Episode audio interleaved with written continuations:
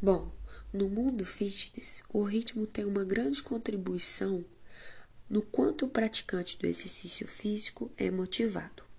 Pensando nisso, podemos analisar o fato do uso da música para praticar treinos, frisando que ela pode influenciar e determinar a intensidade, esforço e frequência da atividade, com menor BPM, médio ou maior, variando com as escolhas individuais.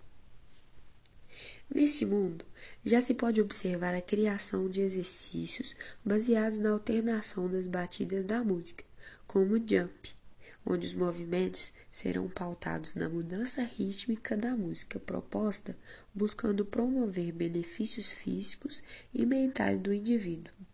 Dessa forma, trabalhando até mesmo a frequência cardíaca, o monitoramento. Como relacionar o ritmo com a escola? Dentre as principais funções benéficas do ritmo está a participação no desenvolvimento do equilíbrio, coordenação motora, habilidades básicas, percepção.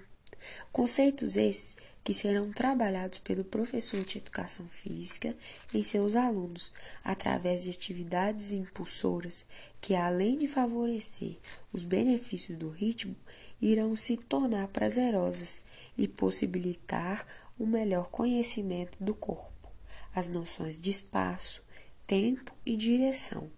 Com isso, favorecendo um bom desenvolvimento do indivíduo durante a vida, estimulando-o através do movimento.